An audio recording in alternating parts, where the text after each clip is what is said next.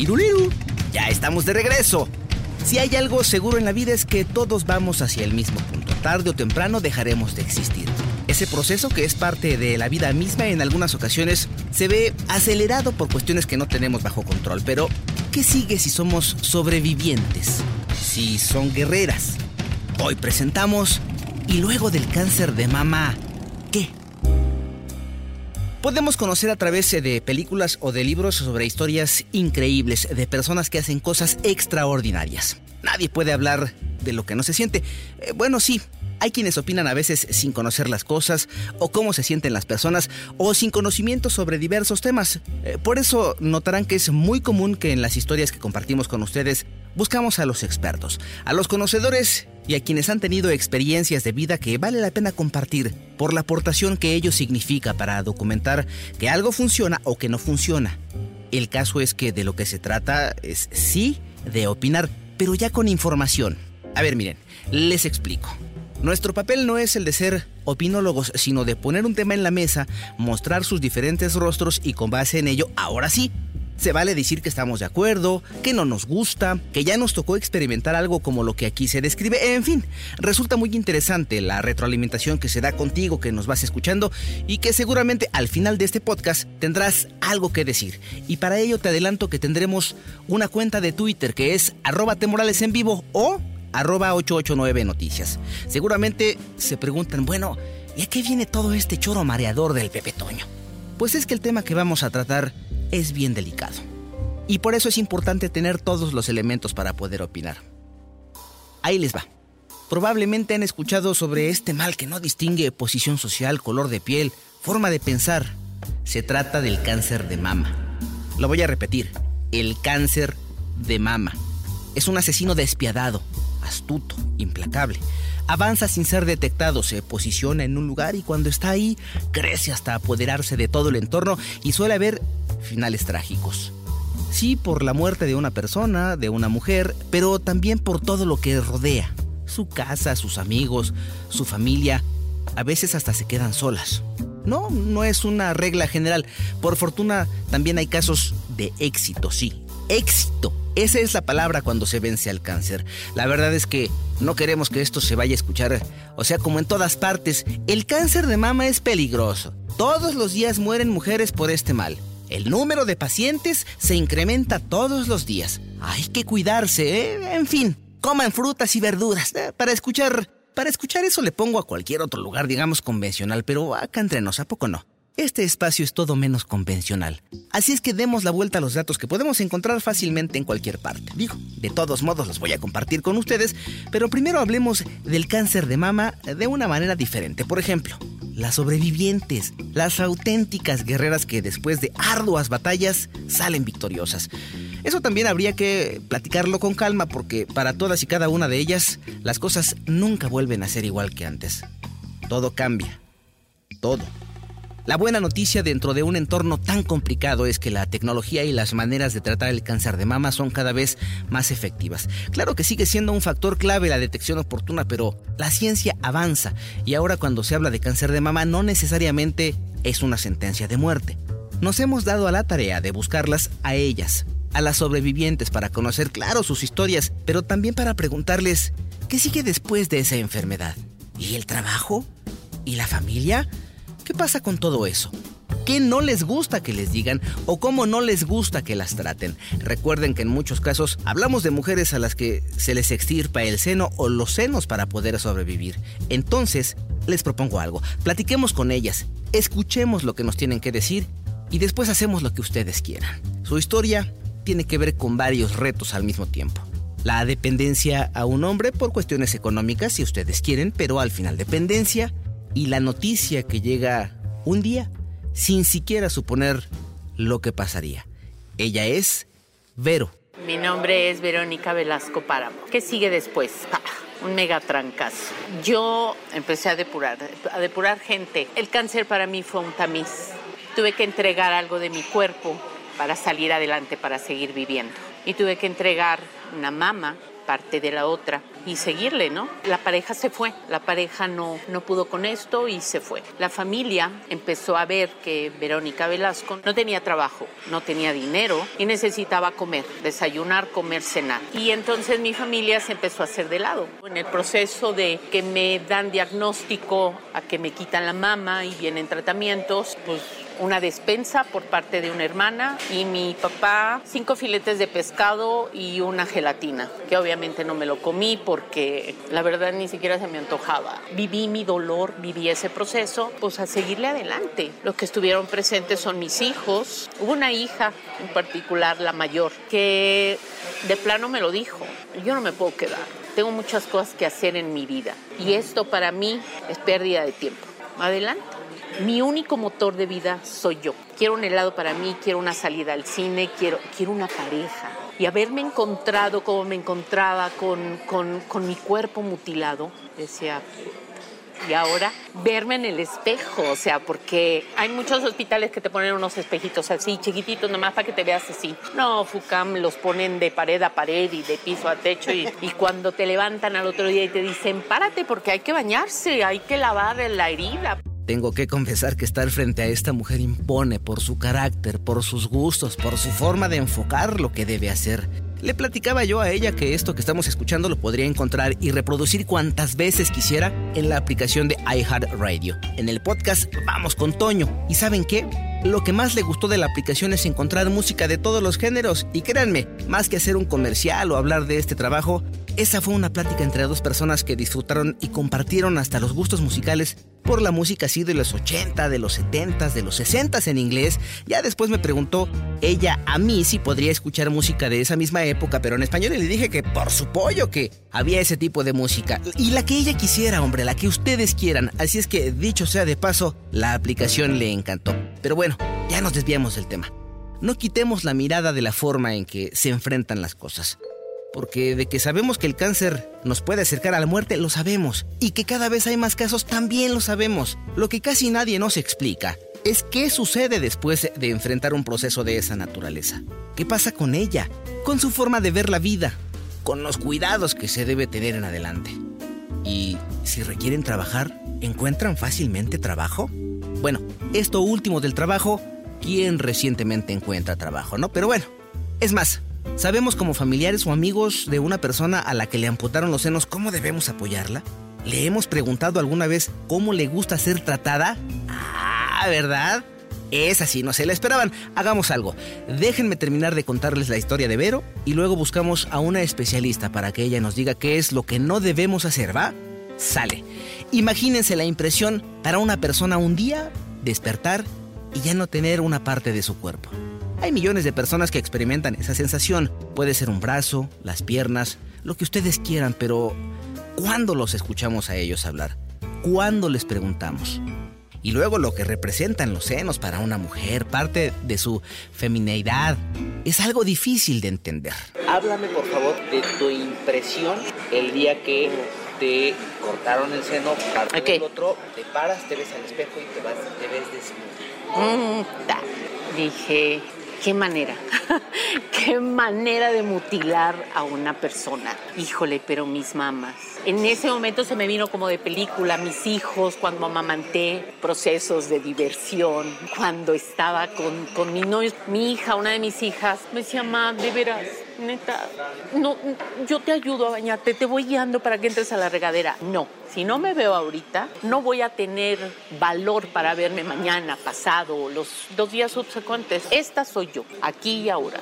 Y me vi en el espejo y dije, no manches. Con una rajadísima como de 15, 20 centímetros, quemada, con ámpulas en todo el brazo y me ardía, y me decían, si quieres no te bañes. Dije, "A- explíquenselo a los doctores, porque seguramente van a venir y van a decir que, pues que, que no te bañaste.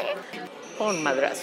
Para mí, y en ese momento sí, lloré, me sequé las lágrimas, me metí a bañar, porque lo primero que pensé, dije, no, no, ahorita van a venir y van a decir, no te has bañado, no te has peinado, no has desayunado, que no chalala.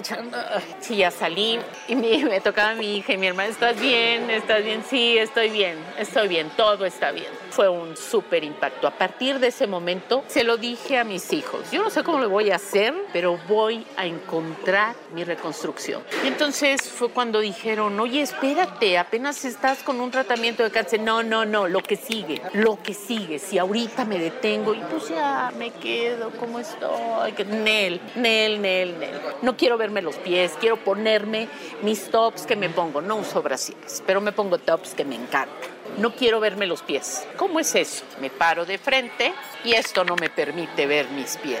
Y eso era lo que quería.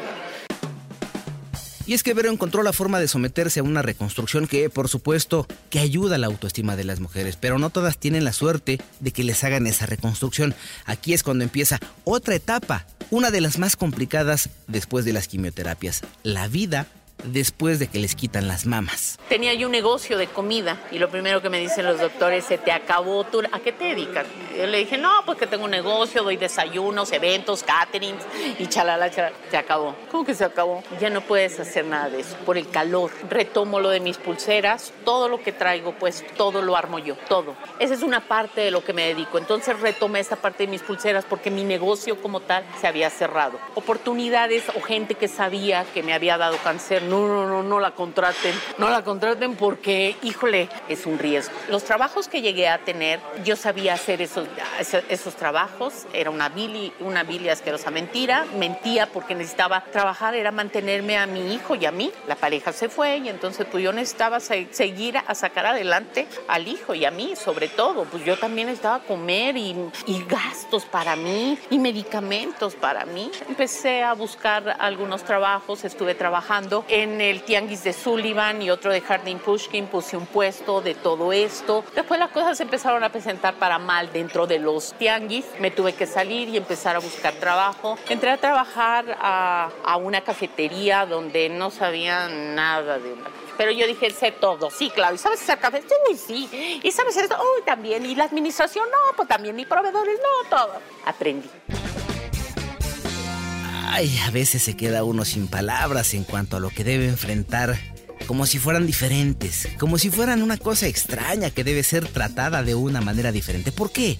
¿Por qué las vemos así?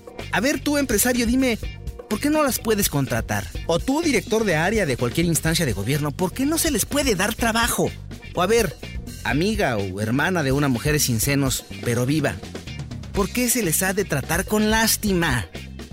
Ahí les dejo esos pequeños espacios para las respuestas de ustedes. Y a ti, pareja, ¿qué hubo?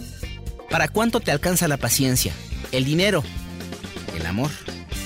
Cada quien en sus adentros. Ok, ahora sí, busquemos a una experta, a una persona que se dedique a entender a las mujeres a las que se le tienen que quitar los senos por el cáncer de mama. Ya antes nos habían hablado de la doctora Rina Gittler Wingarten, quien entre otras cosas ayuda a mujeres de escasos recursos para la reconstrucción de senos y desde el punto de vista terapéutico resulta ser muy valioso el apoyo que ella y un equipo de profesionales ofrecen principalmente a mujeres de escasos recursos. A ella, quien además es la creadora de la Fundación Alma IAP, le preguntamos cómo sí podemos ayudar y apoyar en su recuperación a mujeres a las que les han quitado los senos y qué no hacer durante ese tiempo porque en lugar de ayudar sin quererlo puede ser sí, a veces lastimamos más de lo que podemos imaginar.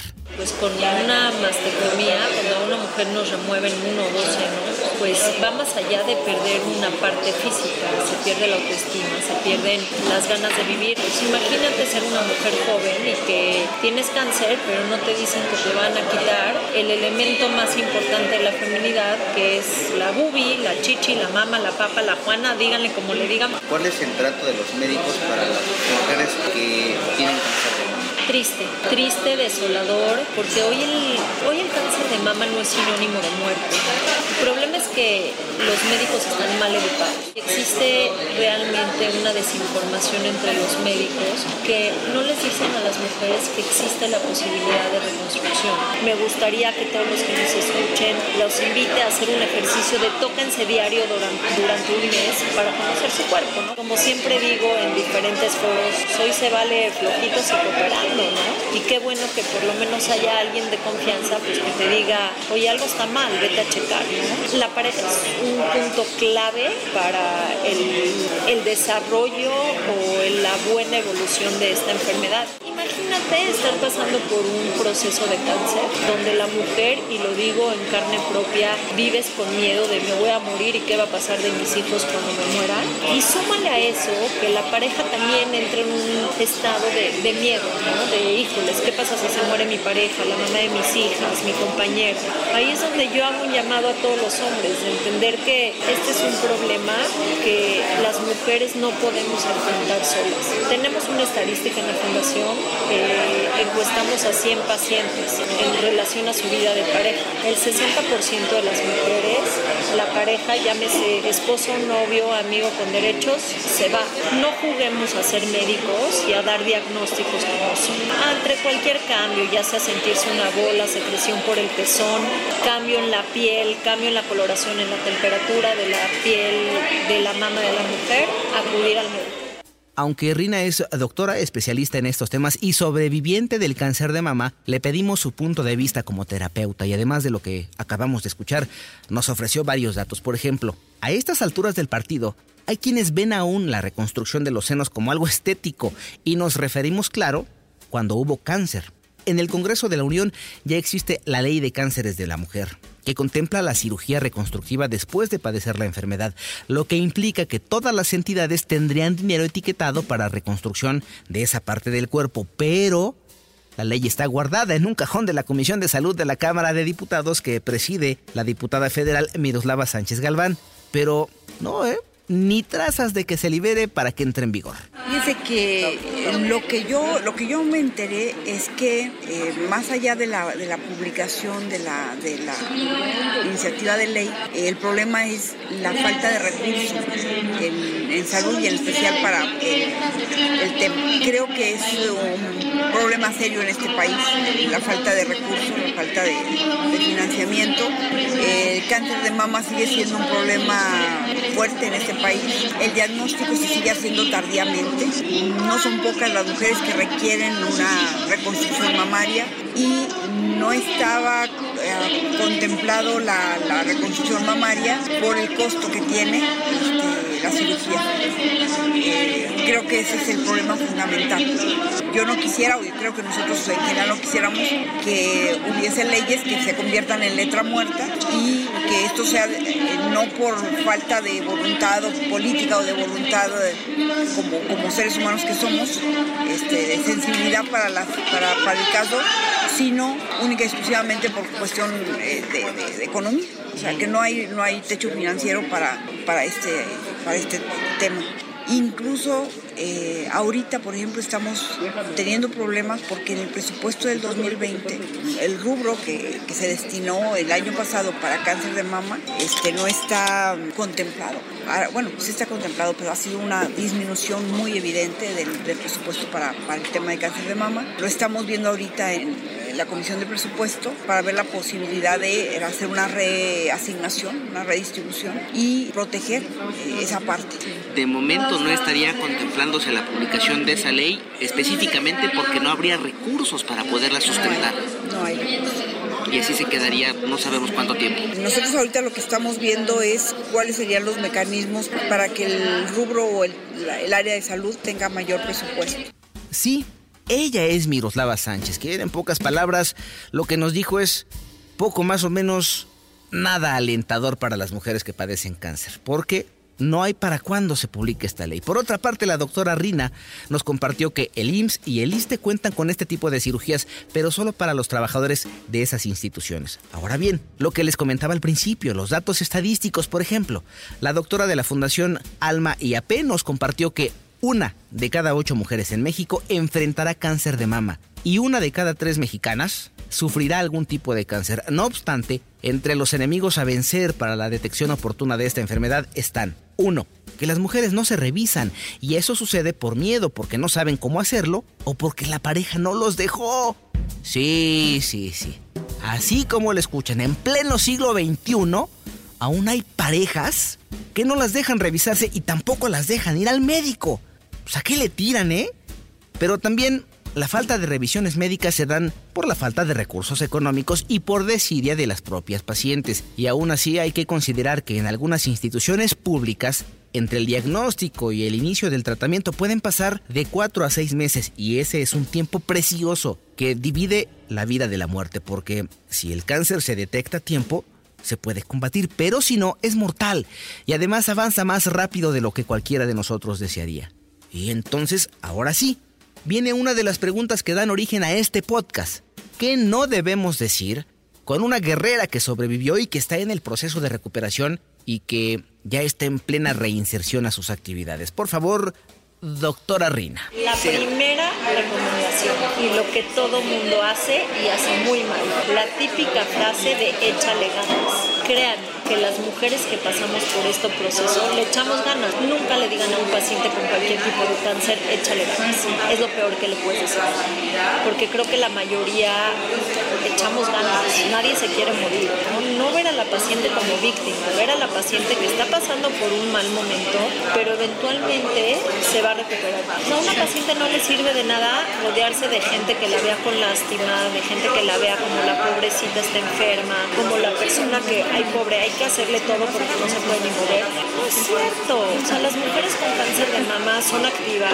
Probablemente una semana en la que le dan la quimio pues no esté tan dispuesta. Claro que podemos hacer cosas y claro que la vida puede seguir. No sé ustedes, pero ¿saben con qué me quedo? Con la sugerencia de no decirles, échale ganas. Veámoslo desde el punto de vista terapéutico. Ellas son ellas, punto. Como estén, lo que tengan, siguen siendo ellas. Y me parece que tenerlas con nosotros ya es ganancia, ¿no? Pues entonces aprovechemos esa presencia, así, solo por hoy. Por el momento te voy a dejar aquí. No pienses que ya terminamos y que esto es todo. No, no, no. Nos faltan otras historias de vida que se convierten en lecciones, pero que también la voz de los médicos es necesario escucharla. Aquellos que se dedican a salvar vidas. Y a ellos les podemos preguntar qué cambia desde el punto de vista médico. Es decir, capacidades para hacer, para deshacer, por ejemplo, para trabajar, para vivir, para amar. Ya verán que se van a sorprender. Lo que les puedo adelantar es que estuvimos con una maestra y con una mujer enamorada de la vida y del baile. Y no se me adelanten. Eso será para la segunda parte de este capítulo que se llama ¿Y luego del cáncer de mama qué? Vamos con Toño de iHeartRadio. Como siempre agradezco la participación de César Alvarado y Juan Pablo Naranjo para la entrega de esta primera parte. No me despido porque los espero ya, ya en el segundo episodio, en el momento en el que ustedes le den clic al siguiente capítulo. Y si quieren hacernos algún comentario, les recuerdo que estamos en las redes sociales como arroba temorales en vivo o arroba 889 noticias. Y no se les olvide porque si me buscan, me encuentran. Adiós.